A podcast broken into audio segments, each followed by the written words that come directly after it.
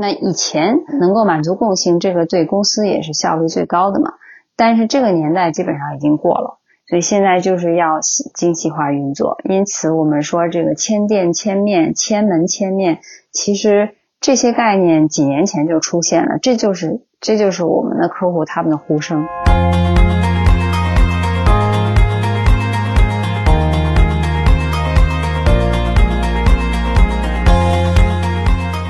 大家好，欢迎收听阔博治疗，智慧的智，聊天的聊，我是主持人潘天一，我是主持人吴俊。阔博治疗是一个带有 AI 味道的访谈节目，我们专注人工智能技术在不同行业、不同领域的应用场景。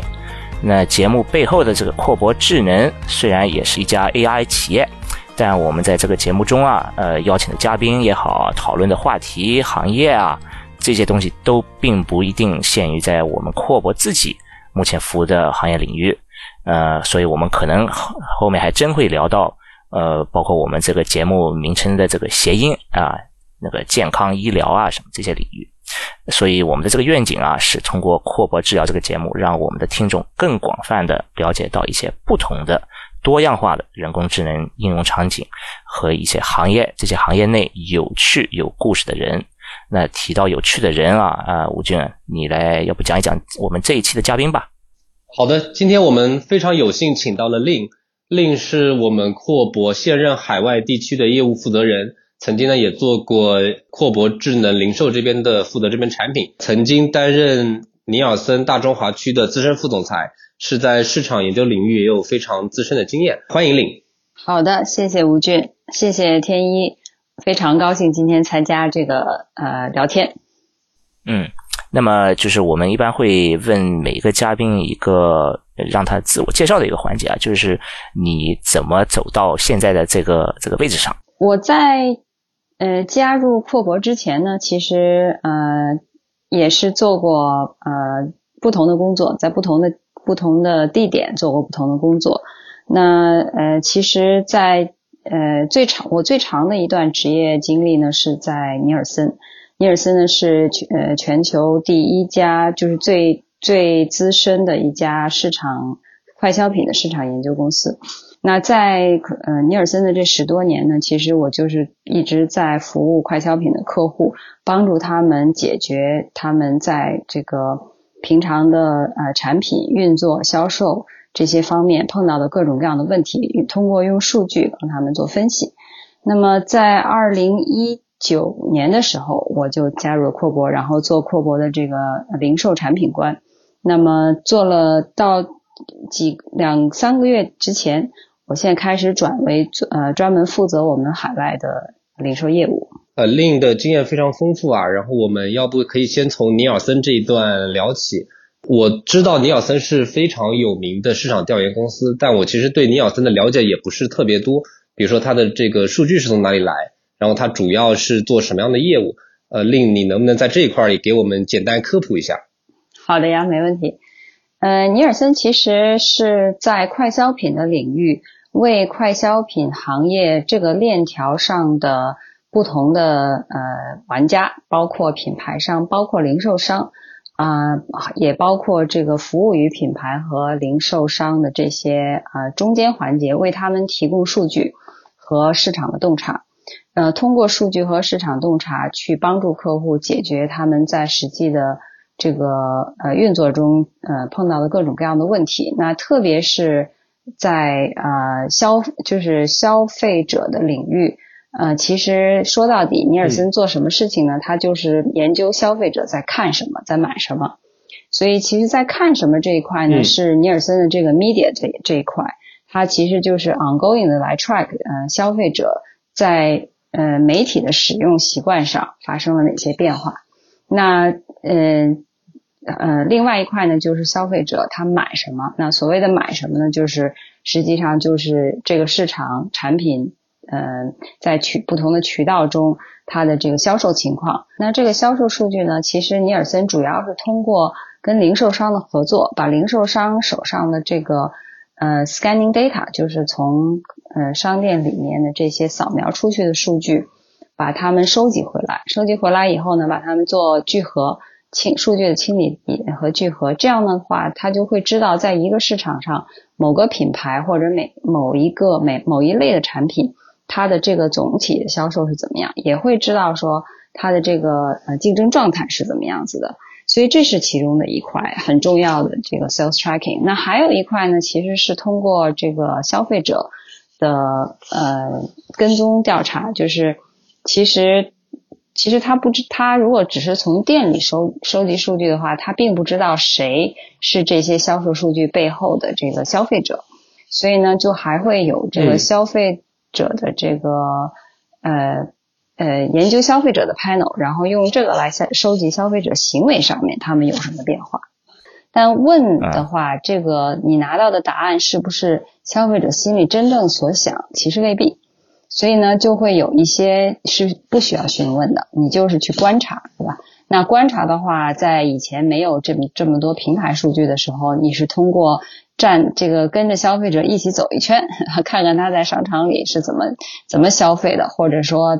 呃，他这个在家里是怎么消费某一个产品的。那后来有了这个大数据以后呢，其实就可以直接从大数据的这个消费者的链，他的这个链条。呃，这个他走过的这个链条去研究他的行为，但实际上方法非常非常多。我刚才讲的这些呢，都是一些最最主流，就是也不能说主流吧，就是比较多使用的。但是呢，作为一个嗯研研究数据的人，必须要知道说，其实每一种研究方法它都是有利和有弊的。那研研究员必须很清楚这个利弊在哪里，才不会说被可能被数字误导了。然后可能会得出比较偏颇的结论。OK，我自己在刚才呃你去描述这些方法的时候，我就自己能想到，就比如说呃通过呃这种比较大数据的呃这种方法去了解他们的一些行为的话，可能是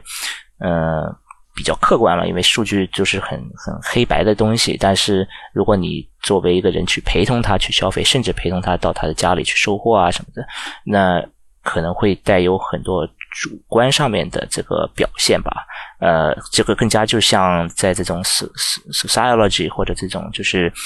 到一个社会里边去做一个 ethnographer ethnographic research，对吧？就是你人跟着他的那个你的呃要研究的目标生活在一起，然后去做一些他的那那种观察，那可能就是避不开这个研究员本身，呃，也。带有他的一些主观的意识进去了。嗯，其实你即使是做问卷调查、做焦点小组的访谈，研究员的 bias 仍然是在的，对吧？你要设计这个问卷，你一定有 bias。你做焦点小组访谈的这个主持人，你在询问的时候也一定有 bias，所以这个对研究员的要求是挺高。刚才你说那种呃 ethnography，就是你要就是真的就是像演员深入到群众生活，对吧？去了解他的角色是什么。那这种呢，其实其实它有一个很大的好处，就是有一些时候消费者的需求或者痛点，它是它是隐性的。你不能，你并不能够很清楚的看到。我给你举一个最经典的例子啊，就是我们现在的这个洗衣液，你在那个瓶口，你在倒倒完洗衣液的时候，你把它调转过来的时候，它有一个槽，对吧？这个洗衣液就会流回到这个槽里，流回到瓶子里。但是这个东西其实是在大概七八年前才出现的。然后它是怎么出现的呢？就是当时有这个啊，我看的书上啊写的是保洁的这个。研究员他到嗯消费者的家里，就看这个家庭主妇她怎么样去洗衣服，然后他用洗衣液的时候呢，他就发现这个家庭主妇的这个呃手里就会拿着件脏衣服，然后呢，他每次把这液体倒完了以后，他就会拿这个脏衣服把这个瓶口擦一下，擦完以后呢，他他就把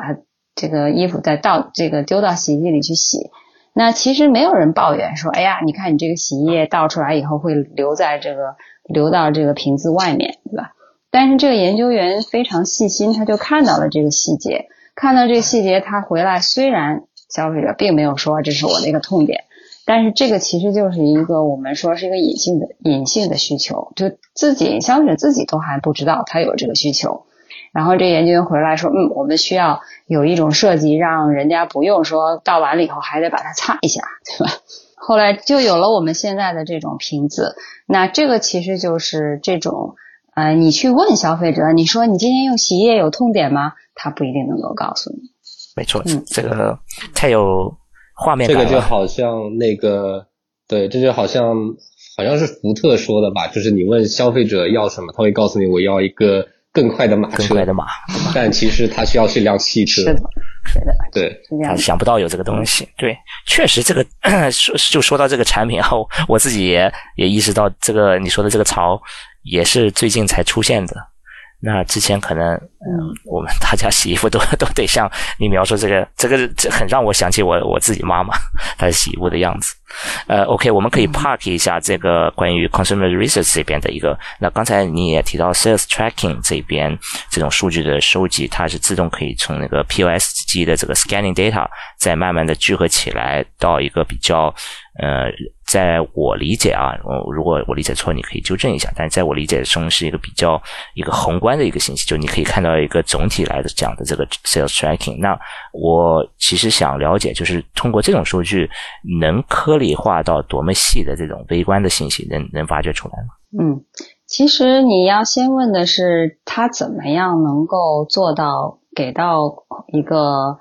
给到。这个市场上上的 player 给到他们一个宏观的信息，其实这个是一件更难的事情。呃，你收数据的话，如果你收回来一家店就是一家店，但是你收回来一家店给到客户，或者你收回来收回来一百家店给到客户，这个是没有意义的，因为它只能这个店只能代表他自己。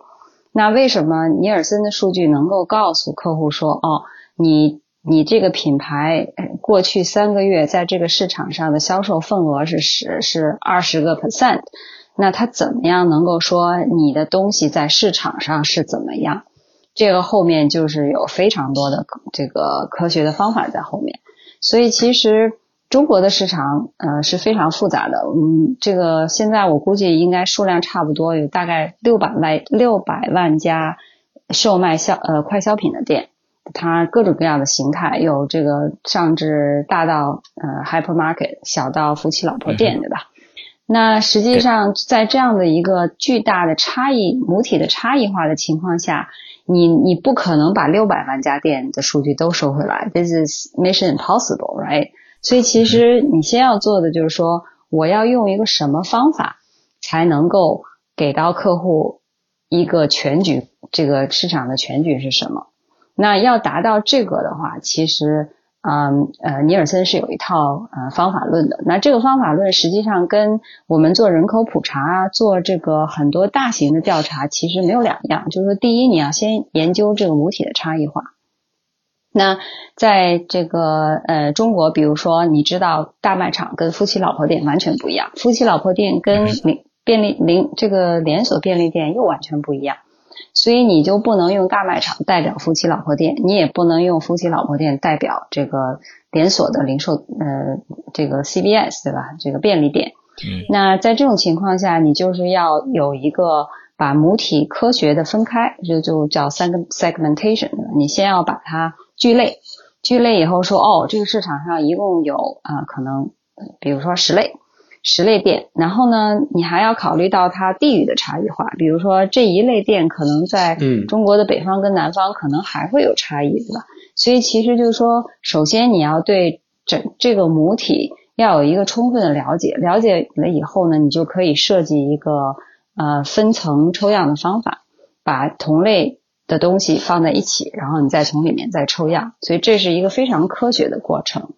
那当你抽样非常，就是你的分层分的非常好的时候，你其实不需要很多的店铺就能够 project 整个的这个 universe 是这个母体是怎么样是怎么样。那 let's say 如果全中国有一百家。大卖场，那这一百家大卖场都差不多的时候，我可能只要抽一家，我就能够代表这一百家，对吧？我不需要拿一百家的数据。但是如果我说，哦，原来这一百家大卖场，他们之间还会有相当大的差异，那我是不是把这一百家再分成两组，或者再分成分成三组，然后每组里面我再去抽一家，对吧？那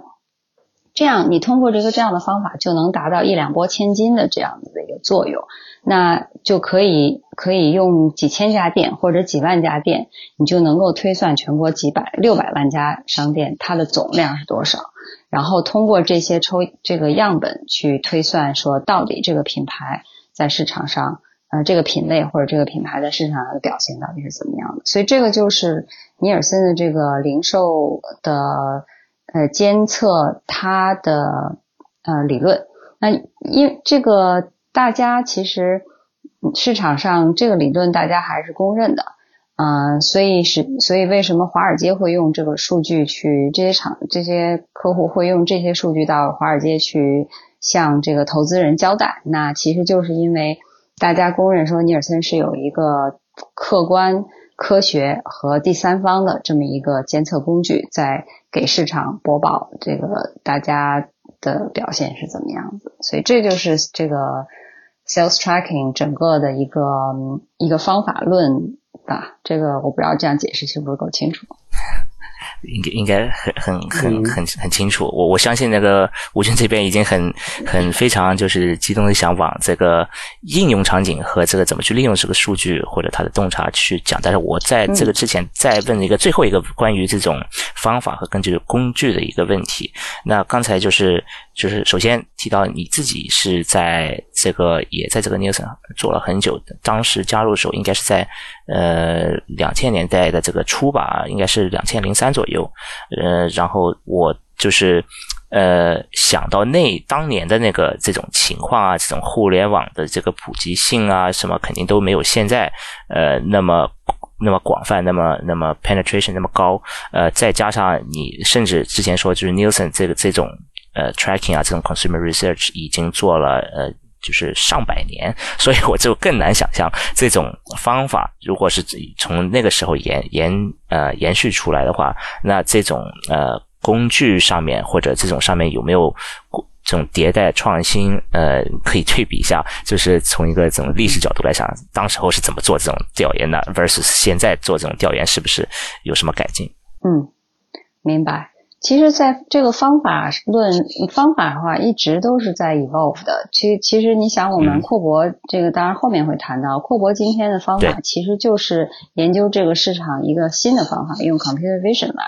但是，其实从一百年前，可能是有一个人站在街头。嗯，把你拦下来，然后让你填填一个问卷，一直到大概是到现在也还是有的。就是这个老的方法，它有它的好处，对吧？但是这个方法就会越来越多的被，比如说网上的这个问卷取代了，或者是甚至人家都已经不发问卷了，就直接看大数据，看你的行为，就推断你的这个你会怎么填，对吧？那那实际上就是说，如果我我就拿问卷本身来说，问卷本身它就是。一个从呃纸质问卷、街头拦截到今天，可能就是一个网上或者你你在手机上很容易就快速的填一个问卷。那这个其实它的它的这个问卷的本本质没有变化，但是它的这个 mean 就是它的手段已经发生了变化，对吧？所以这是一种。那但是还有很多新的方法在这个过程中是不不断的涌进来，比方说呃 eye tracking 这件事情，以前。嗯，你去商店里研究一个消费者站在货架前面，其实你是很难一个一个访问员，你很难去记录说，哎，这个消费者他是怎么看东西的？他是从上往下看，还是从左往右看？他的第一个这个目光是落在哪里？那这个东西其实，在很。很长时间以前就有人想过说，哎，我一我可以用这个一个像 Google Glass 这样子的东西，我去 track 它的这个眼动的这个变化啊。然后这是这是这是一种，那还有比如说 Neural，这个 Neural 的话就是我去直接用电波的方式，因为人他看了什么东西，他的脑电波会发生变化的。那所以其实我我就直接用 Neural 的方式。我就可以哦，当我给他看一个这样的东西的时候，他的这个电波是，他的电波是呈现出一个不太兴奋的状态。当我给他看到一个他很喜欢的东西的时候，他的电，他的这个脑电波会告诉你说，哎，这个他被触动了，或者说，呃，他这个呃，一过了一段时间以后，他已经不反应了，那这时候他，你知道他已经很疲劳了，你再你再给他看什么东西就就没有意义了。那这些其实都是过去这些年不断的就是呃出来的这些新方法，但是还是像我前面说的，任何的研究方法它都有利和弊，对吧？像脑电波这件事情，你能你在街上站着一会儿就可以做掉十份问卷，你脑电波这事儿，你光是 set up 那个这个连接这个仪器 头盔，你就得搞上一段时间，对吧？那你不可能去研究大量大量的人，所以那那时候你变成你的 sample sample 就非常非常小，对吧？然后 eye tracking 这事儿也是的，就是你回来你还要有办法去分析这么大量的数据，这个数据是非常非常大量的，就一个人就给到你非常大量的数据。对，这个脑电波这个我之前还真没听过，感觉很有意思。我觉得像现在元宇宙这种这么火，以后可能大家都要带那个 AR、VR 这种脑电波测，大家什么时候对看的东西感兴趣，可能会有更多有用的地方。嗯，对，然后我想问一下，就是，嗯，我们刚刚讲了这么多的方法，就收集了这么多的数据，包括这种线下的数据、线上的数据，呃，包括脑电波、眼球的数据，呃，那这些都只是数据嘛？那我理解，在实际商业应用里面，尼尔森是不是会把它打包成不同的这种 solution 给到客户？然后在这一块，丽丽能不能给我们介绍一下，呃，具体商业 solution 尼尔森是怎么做的？嗯。嗯，其实数据的话，应该说今天没有哪个客户说我缺数据。基本上呢，每每个客户都会告诉你说，我的数据多到我不知道怎么用，然后因为这些数据都连接不起来，对吧？然后所以实实际上一个真正嗯这个非常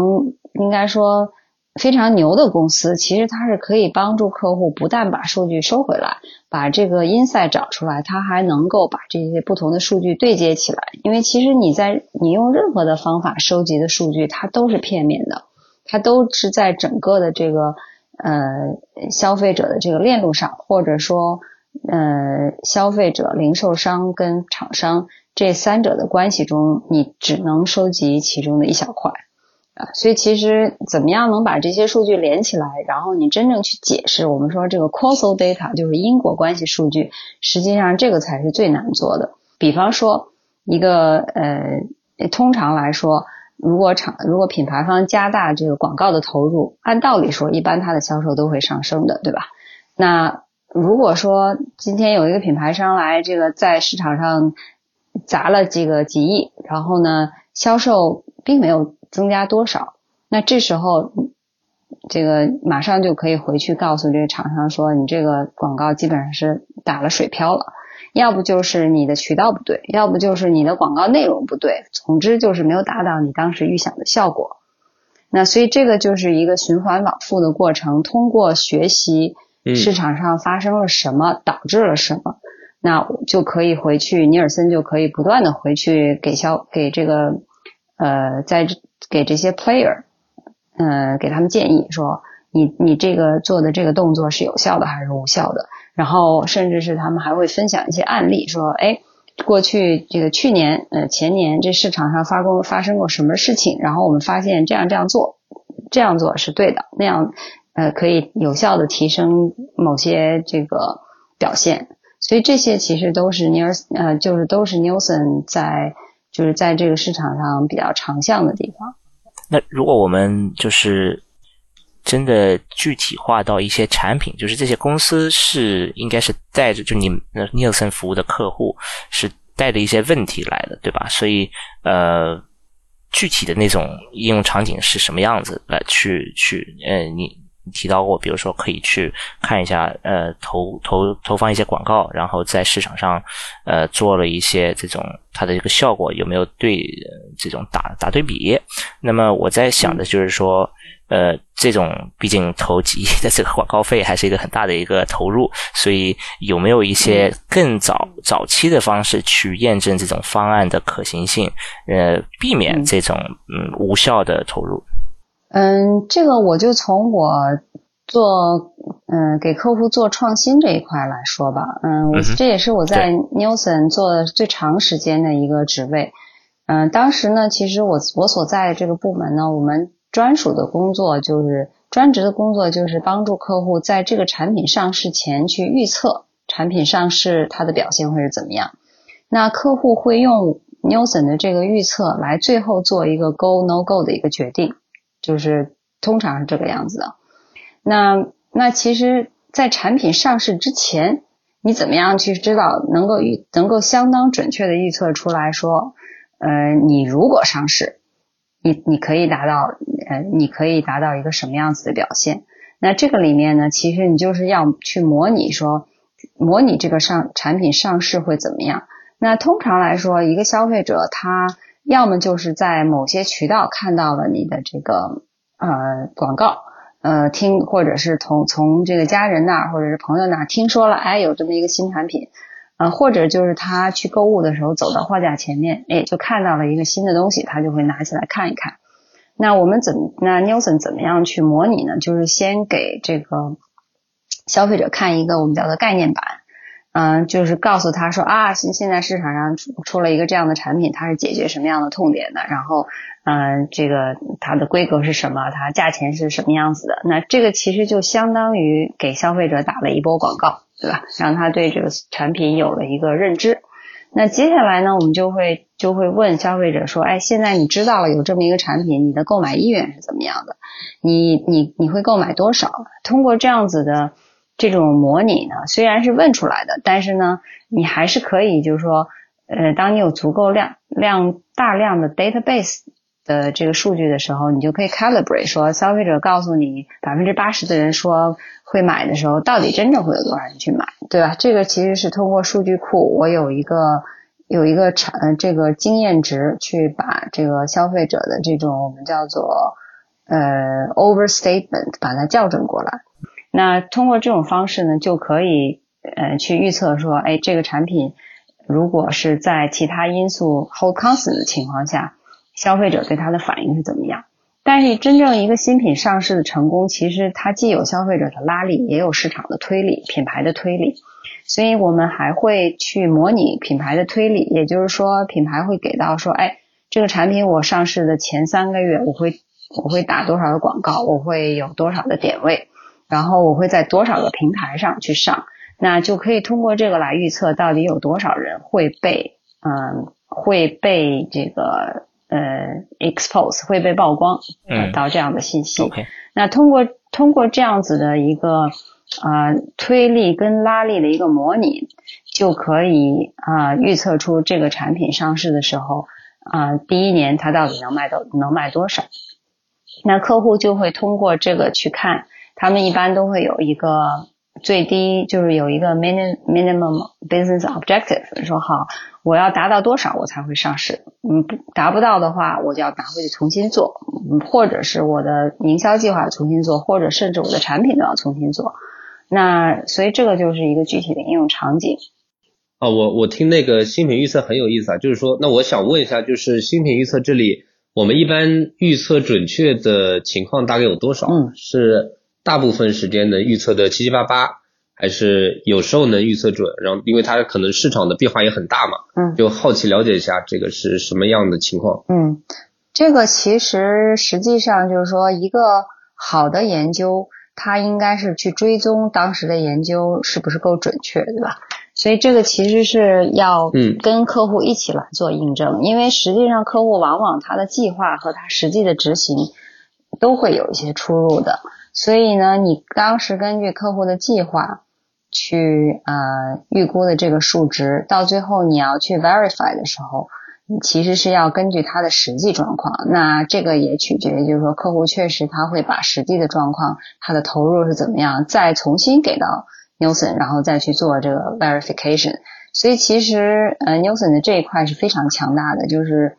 嗯过去几十年一直在做。呃，上市以后的这个产品，它跟当时当初的预估呃的情况是怎么样？但是其实它比的不是当初的预估，比的是说我现在用实客户实际 launch 它发生的这个它的这个推力，嗯，再去重新再 project 一遍，再去看跟这个市场的差距有多少。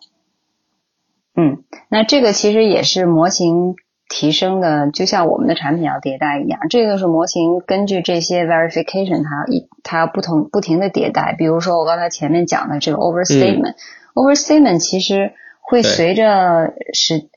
随着很多因素变化。打个比方说，中国我们就知道二十年前 overstatement 非常厉害。为什么 overstatement 非常厉害？因为大家都都希都希望被人家觉感被人家看看到的是，哎，自己是一个追求新呃这个这个愿意接纳新产品的人，而且是一个有购买力的人，对吧？所以他的 overstatement 是非常厉害。但是呢，在过去这是随着这个大家的。消费力越来越高，生活水平越来越高，overstatement 就下来了。为什么？他不用证明给别人看，对吧？现在的年轻人他更多是说，我就是要，我该说什么就是什么，我不需要打肿脸充胖子。所以那，这种时候，你原原来说我的 overstatement 是百分之八十，你如果一直沿用八十的话，那就肯定不对。所以这是要要这个，这就是要考功夫的地方，就是说你要知道。哪些因素影响这个 overstatement？然后当这些因素变化的时候，你的 overstatement 要怎么样调整？那这个调整其实具体到数字的话，就是说你要不停的去印证你去年、前年、大前年你的这个呃 project 出来的推算出来的数据跟实际市场发生的状况到底发生了多少变化？嗯，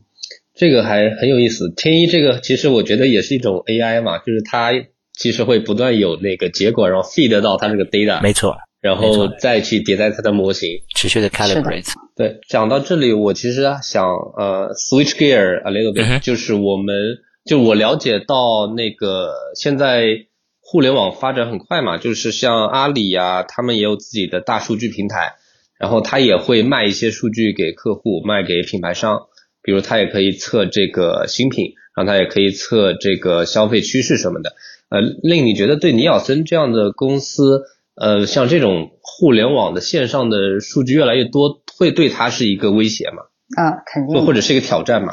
绝对的，这是一个非常大的挑战和非越来越大的威胁。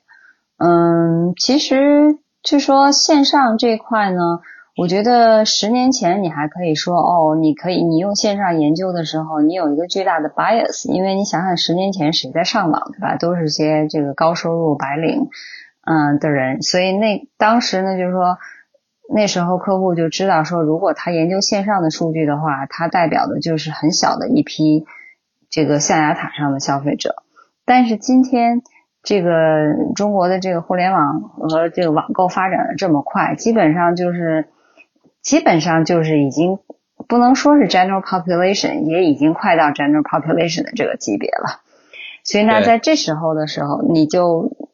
大家再去用这个线上数据的时候，就不会像十年前觉得说，哦，我我要特别小心，然后我只能只能做其中的一些，它也只能代表线上。那当线上的比例越来越高的时候，它就越来越挤压 Nielsen 原来在线下的这个优势嘛。所以其实这是对 Nielsen 是一个非常巨大的挑战。明白。嗯，还有就是这些 sales tracking 的数据，对吧？这个其实跟这些线下零售商收取数据的方法，其实跟呃阿里其实是行不通的嘛。对。哎，那呃，我我直接一点问一个问题，就是呃，你觉得尼尔森有什么应对吗？嗯，其实这个应对应该说是要找到 synergy 吧，因为实际上，你看，不管是京东还是阿里，他们也非常需要线下的数据。那他为什么需要线下的数据？因为线上到说到底，它只能代表线上。那嗯，对，线上跟线下的很多消费者的行为是有差别的，比如说，比如说很多品类。这个它，比如说母婴品类，它很早就已经线上就占的比例非常大，但是一直到今天，你说这种吃的喝的这种，特别是这种即兴购买的东西，你要喝个东西，你绝对不会跑到线上去买，对吧？所以其实其实阿里怎么怎么会怎么知道说，哎，什么产品会特别大卖，什么市场上出现了什么新的这个新的趋势？嗯，它还是它也需要。嗯，线下的这个数据做补充，所以其实线上跟线下这是一个手的正反两面，谁都离不开谁。嗯，所以你说阿里没有线下的数据的话，那它对他来说也是一个很大的缺失。因此，其实这里面就是说，谁能够，就是说能够，比如说阿里跟 Nielsen 能够携手，把这个线上的线线上线下的数据把它连接起来，这个你才能够给到客户。一个完整的一个全局嘛，对吧？所以今天其实阿里给到客户的只能是他的，然后 Nielsen 给到客户的是是线下的，客户很痛苦，要把自己把线上跟线下连接起来。对的，现在趋势我觉得也是到了一个呃点，就是大家越来越反而关注这个线下了。像我前前段时间跟一些做这个新消费品牌的一些朋友聊，就是他们现在基本上呃线上是有一套方法论的，但是当你线上比如说做到这个一个亿的规模或者五个亿的规模，你怎么做到线下去是所有这种所谓新的品牌在考虑的事情。嗯，没错，特别是。特别是这个呃饮料呃食品这这些这些产品线上是非常有限的。就算今天我们觉得哎呦线上已经大到不行了，但是实际上你如果从国家的这个零售数据去看，线上它仍然占的是一个小比例。那尤其是到海外那就更是了。嗯，我最近没有看啊，应该在疫情前疫情前，北美大概就是一个单 single digit 单位数字的。线上的这个嗯销售，然后就算疫情后，我如果没记错的话，也就刚刚是上了是上了 double digit，所以其实绝大多数的消费还仍然是发生在线下的。嗯，哎，天一，我感觉我们这里可以正好引入聊一下我们阔博的这个呃产品，就是我们阔博其实用这个 image recognition 就图像识别，其实它很多应用也是把这个物理世界就线下的场景去把它数字化。对吧？对的，没错。对呀，呃，呃，令你是当时怎么想到加入阔博的呀？嗯嗯，我觉得当时阔博最吸引我的地方呢，就是嗯，我知道客户的蛮多的痛点，用这个很多固有的方法其实是解决不了的。嗯，实际上 Nielsen 在在这个领研究行业，它的这个产品。呃，就是给客户提供的这个这种呃解决方案已经是最已经是最广泛的了，就是基本上什么方案都有，但是能够 deploy 能够 scalable 能够赚钱的一个方式，可以真正最有效的把店内发生什么事情这件事情告诉客户，实际上是一直都做不了的。对，那那这块呢，我在二零一四一五年的时候。那时候大概，嗯，computer vision 这个这事情还算是比较早期的时候，我就看到能够感知的感觉得到客户对这块是寄予了很大的期望，因为这是他们最痛的点，就是他前面 marketing 做了那么多事情，后面看到哦销售数据是这样，其实中间它有一块是 blind，就是根本就是盲点，这个盲点就是。到底它的产品在商店里面，他他在消费者的这个最后 last meter 它是什么样子的？其实它一直都没有有效的数据，它只能通过一些非常小的 sample 数据。你想想，以前一个人要派一个研究员去一个去研究一个货架，你要在这个货架面前可能要待个几个小时，你才能把一小节货架上所有的信息都把它啊记录下来。那这件事非常非常贵，啊，然后这个数据的处理也非常慢，所以然后等到这个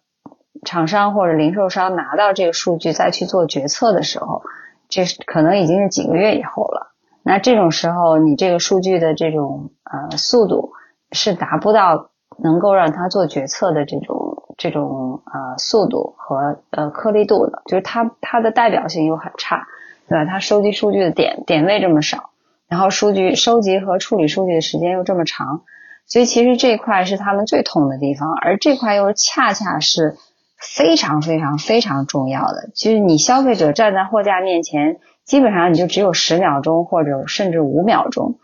能够跟消费者有可能互动，然后他可能把你的产品从货架上拿走，也可能就连看都没看见就走掉了。所以其实这块是一直以来都是，因为它是个物理世界，所以它是客户最痛苦的一个地方，就是它没有数据，它没有大规模，就是没有又快又大量的数据去研究。那我觉得 computer vision 就是能够把这个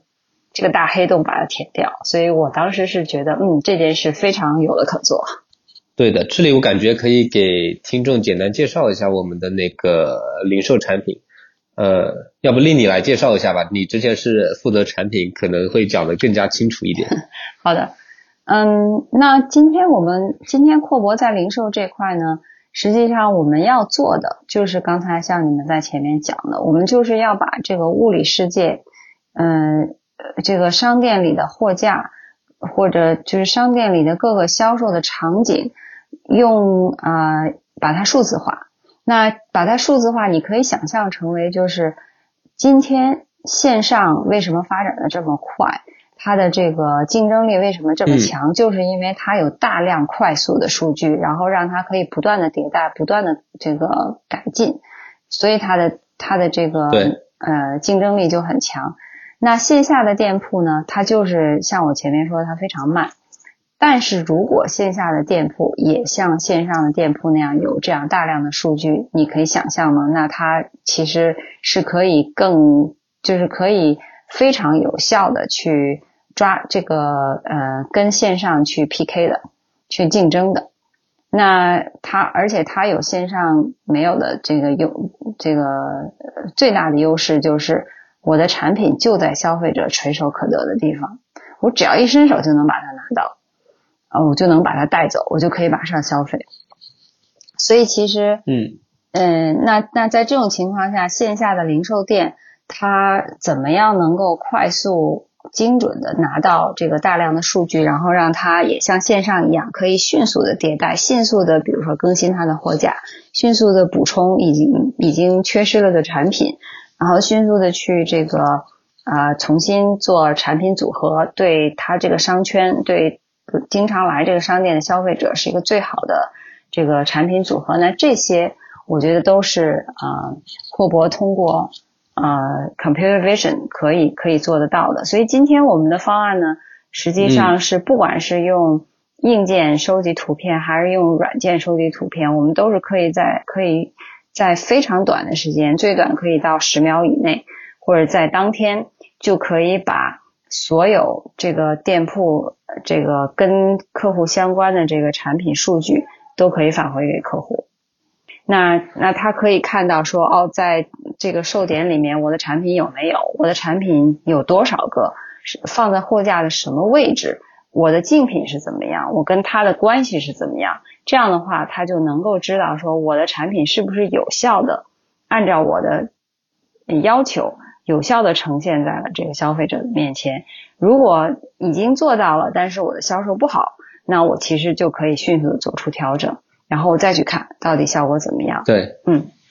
这个就是啊，我们今天的这个阔博的这个零售产品能够给客户带来的这种快速和细颗粒度的数据，然后它也可以聚合成为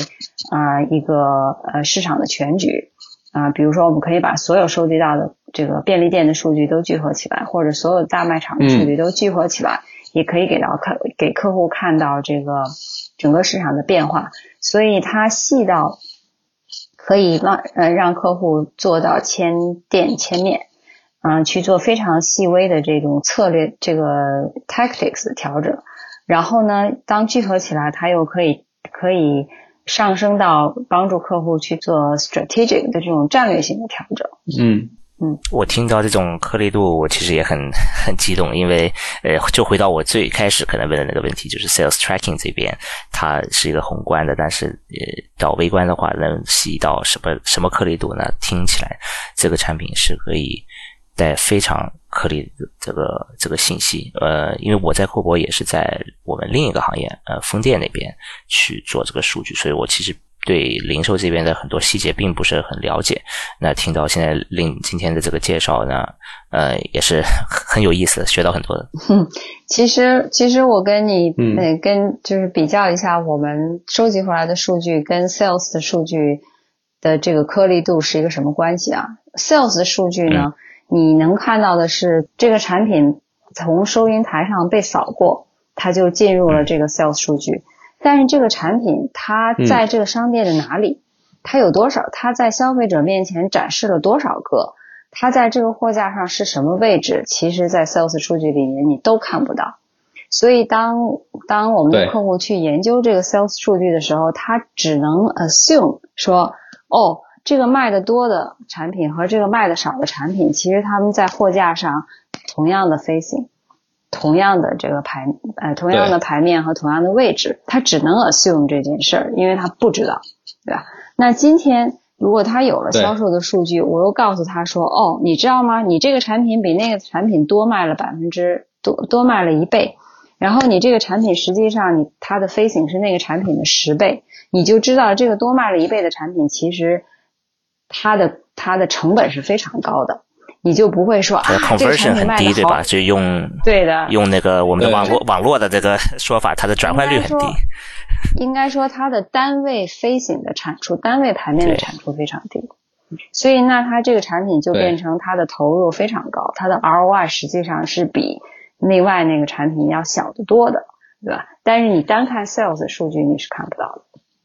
我我能想象这个数据对对于这种大的品牌公司会非常有价值，因为呃，我我想象中虽然我没在品牌公司待过啊，但我想象中，比如这个一个公司的一个产品。卖的不是很好，那这个 marketing 和这个负责渠道的这个部门，他们可能就呃会有一些这个冲突，就是这个渠道的人可能会说这 marketing 你广告都做的不够，然后 marketing 的人可能会说渠道的人说你这个铺货没有铺好，我的牌面不够，那这样就是会有很就很难找到真正原因是什么，但是我们真的知道说你这个就是牌面不够。那我们就可以告诉品牌公司说，这个就是你的这个根本原因，那他们就可以对症下药的去解决这个问题。嗯，是的，你说的这个没错，就是我们能够帮助客户解开一些他们今天看不到的黑箱，能够打开这个黑箱给他们看，然后他其实首先你有了这个 transparency，你就知道到底哪里出了问题嘛。就当你没有这个 transparency 的时候，就就只能是大家在那猜，然后猜呢，可能就中间就会出现这个互相指责、指责的这种，那这个其实是解决不了问题的嘛。对的，哎，定你能跟大家这个听众简单介绍一个我们具体的一个产品吗？比如我们怎么去获得这些货架的这个数据？嗯嗯，那我就来说一下我们阔博最就应该说是最值得骄傲的这个。呃呃，冰柜的产品吧，其实这块呢，就是在我们在收集数据的时候，实际上是用一个硬件设备来收集的。那硬件设备呢，其实就我们会在冰柜上装我们的一个呃冰柜摄像头。那这个其实摄像头说看上去只是个摄像头，实际上它是集合了软硬件、软件、呃云服务、呃 CV 的算法，呃，然后最后把数据能够输出给客户。那嗯，它细到什么程度呢？就是每一次开关门，我们都会拍照，然后拍照以后呢，上传到云端进行呃实时的这个辨认，然后就会返回数据。那一一天下来，或者一周下来，我们就会非常清楚这个冰柜它的行为是什么。比如说，它每一天最开关门最嗯频繁的时段是什么？然后它这个冰柜里面都有什么产品？什么产品被拿走的最多？什么产品基本上不动？然后呢，这个产品它在冰这个飞行在冰柜里面有多少个？然后它的位置是什么？就所有的这些信息，我们都能收集回来给收收集回来给到客户。那它的好处呢，就是说我们不需要客户，就是只要他这个冰柜装了这个设备，送到商店里面。那它就是一个我们叫做 connected 的一个冰柜。那只要这个冰柜是在运作的，这些数据就就是自动生成，呃，收集回来就自动生成，然后客户很快就能够呃理了解说这个呃这个这个这一台冰柜或者这个区域的冰柜它整个的表现是怎么样子啊？那因为又有因果数据，它其实我们会用算法把这个冰柜的销售算出来，就是到底什么东西被拿走了。所以它自成一体，就是既有因又有果。那客户可以在非常短的时间里拿到大量的数据，他就可以非常呃有 confidence，就很有很有信心的去说啊，当我做 A 的时候会产生呃这个结果，当我做 B 的时候会产生那个结果。所以它可以迅速的去啊优化这个冰柜。那今天其实你大家也知道，冰柜本身是一个很重的资产。你去把它做出来，然后再把它推到店里，然后再去管理它，所有的这个每一台冰柜的这个成对客户的成本是非常非常高的。那特别是今天，你可能就算有冰柜，你都进不去这个店，因为这个店已经被冰柜都占满了。那所以其实你最好的方法就是去提高单门冰柜的销售。那怎么提高单门冰柜的销售？就是要了解市场上到底发生了什么事情。刚才你提到那个做 A 做 B，就让我可能这也是你的意思，就是立马想起来这种呃互联网公司很容易可以做到，就是 A/B testing，它可以很快的在很短的时间内很快的知道它做有如果有两种选择的话，它哪个的效果会更好，然后他们会不断的在一直跑很多很多不同的 A/B testing，所以它的那个它的效率其实是越来越高，越来越高。是的，其实你是在无数的选择中迅速的把它缩小到比较少、比较少的一些选择，然后你就可以 pull 这个 lever，说啊，我我要我要我要做这件事情，因为我要那个效果，我然后我要再达到另外一个效果的时候，我知道我要做什么。啊，所以我们冰柜今天传统的线下你做 A/B test 基本上是。应该说，绝大多数情况下都不太可能，因为你很多因素是没办法 control 的，在一段时间里各种事情都会发生。但是当你这么有这么细颗粒度、这么快的数据的时候，其实它就让 A/B test 变得非常可能，就完全是可行的。就我们终于把一个互联网的概念带到这个线下的世界里面了，这也是非常值得骄傲的一个事情。对。OK，那我们再换一下，我们再 switch gear 一次啊，吴军，就是呃，大家可能听到，就是 Lin 现在在加拿大，然后然后之前也是就是在可能在北美市场关注的这些客户会多一些，当然也也呃跟中国的客户有过碰撞，那就是从一个这种全球的角度来说看。看这种全球化的话，可能这种呃零售行业或者专门这种快销行业，对数据的敏感度啊，对数据的需求和对对这种智能的解决方案，他们的这种需求，呃，有有没有一些 trend，有没有一些不同的地方，有没有一些共同的地方？嗯嗯，对我之前在中国是服务快消品行业有十五年。然后到了加拿大呢，呃，现在也有快要六年，嗯，当然我在加拿大这段时间呢，其实绝大多数时间确实还是在服务啊美国的客户，所以对这两个市场呢，我还是相当的熟悉。那如果从趋势上来看呢，其实，嗯，我觉得大的趋势没有太大的不同，其实就是说客户他都需要更加精细化的运作。这种精细化的运作，就是说，实际上，呃，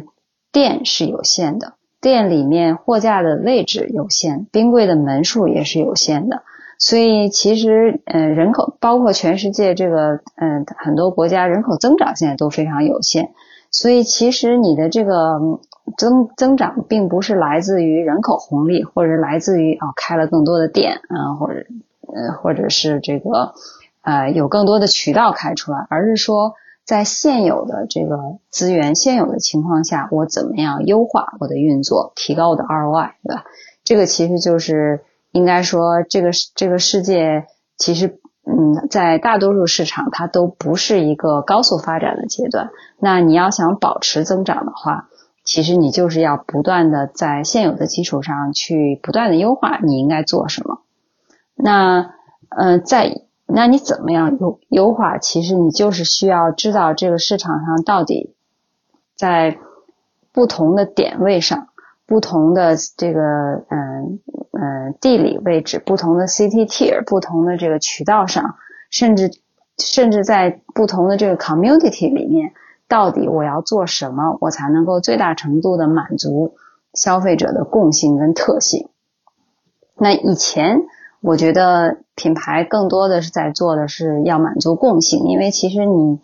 满能够满足共性，这个对公司也是效率最高的嘛。但是这个年代基本上已经过了，所以现在就是要精细化运作。因此我们说这个千店千面、千门千面，其实这些概念几年前就出现了。这就是这就是我们的客户他们的呼声，就是在现有的点位上，我怎么样能够。improve，然后增加这个 ROI。嗯，这是从这点上来说，我觉得不管是中国干还是美国，没有任何差别。但是呢，这个差别是在于不同的市场有不同的特性。就我们说这个 use case，它这个用户场景其实是有一些差别的。那我就拿冰柜举个例子啊，冰柜的话，其实在中国，你看这些品牌投出去的冰柜。他们的这个纯净度，我们叫纯纯净度啊，就是说有多少产品是我的，有多少产品是竞争对手的，纯净度都很差。其实，嗯，因为中国这个市场呢，就是玩家也是，就是品牌的玩家非常多，然后呢，市场上又市场又是一个比较我们叫做 fragmented 的一个市场，它比较非常的难管理，因此你就会发现说，哦，某一个品牌的冰柜里有一堆它的竞争品牌的这个产品。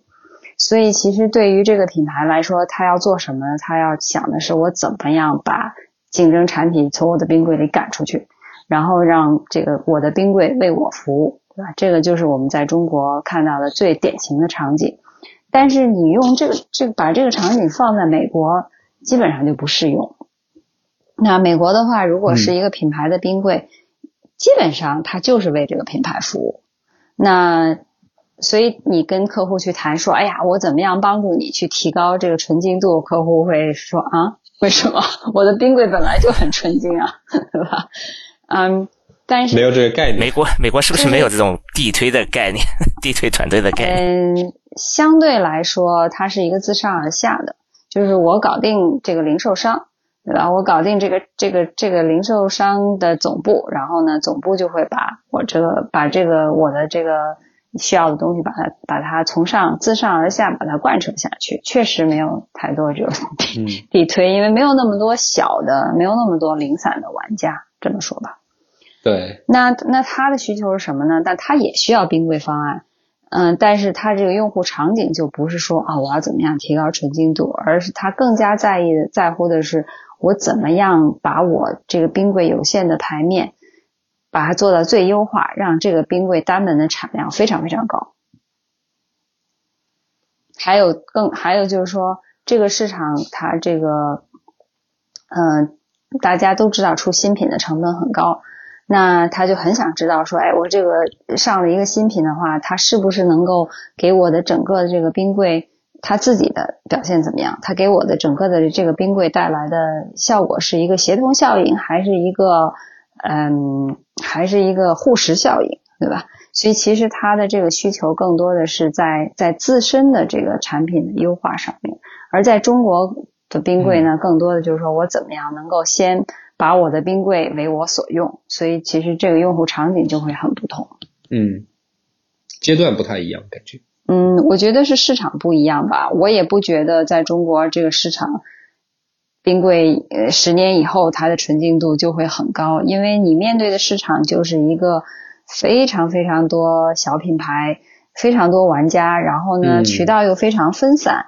嗯，所以其实我觉得这是一个长长期的问题，不会是一个短期的问题。嗯，理解。好的，那么我们可能时间关系原因呢，也今天。的节目也只能聊到这里。最后，我们还有个环节，是我们请每一位嘉宾给我们的听众，呃，推荐一个任何一个东西，就是它可以是跟我们今天聊的，呃，和并且我们整个这个播客、我们的节目，呃，主题都没有相关的，更加是你现在自己的兴趣在哪里？你最近看到过一些什么有趣的东西？呃，给我们大家分享一下。嗯，好的呀。嗯。我最近在看一本书，呃，叫做《Start with Why》by 呃 Simon Sinek。呃，其实 Simon Sinek 在 TED Talk 上面，我如果没记错的话，他在这个 leadership 这个 topic，他应该是 first or second most popular speaker。啊，那我觉得其实我为什么嗯最近在看这本书呢？我就觉发现，嗯。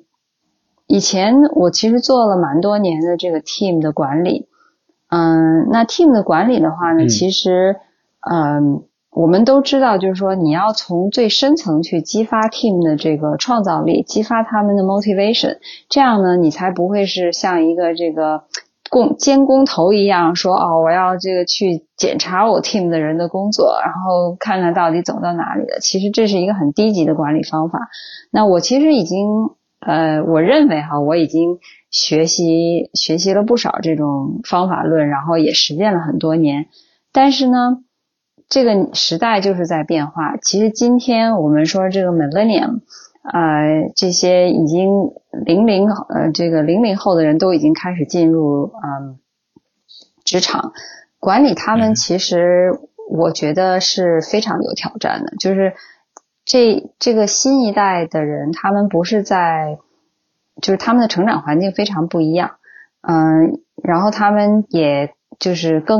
就是他们的需求跟呃前面的这些老前辈们其实是不一样。所以呢，你用同样的方法去激励他们，用同样的方法去 coach 他们，monitor 这个 mentor 他们，我发现就不好用。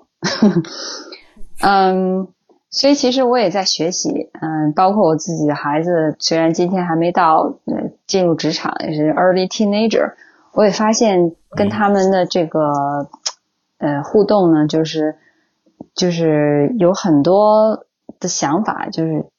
真的是差得很远，这是一代在屏幕上长大的这个 generation。那那其实就是说，在这个过程中，嗯，他们因为生整体上来说，他们的生活是比较安逸的，所以所以这个你要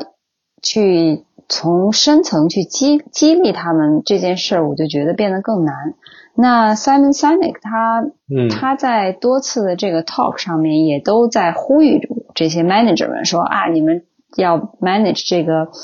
呃新进职场的这些年轻人，你们的老的方法是不好用的。然后呢，嗯，其实他有他是从一个更加人文、更更加这个嗯 humane 的角度，嗯，去嗯。这个好就互就是就是教教大家就是跟跟大家讲述说你怎么样去啊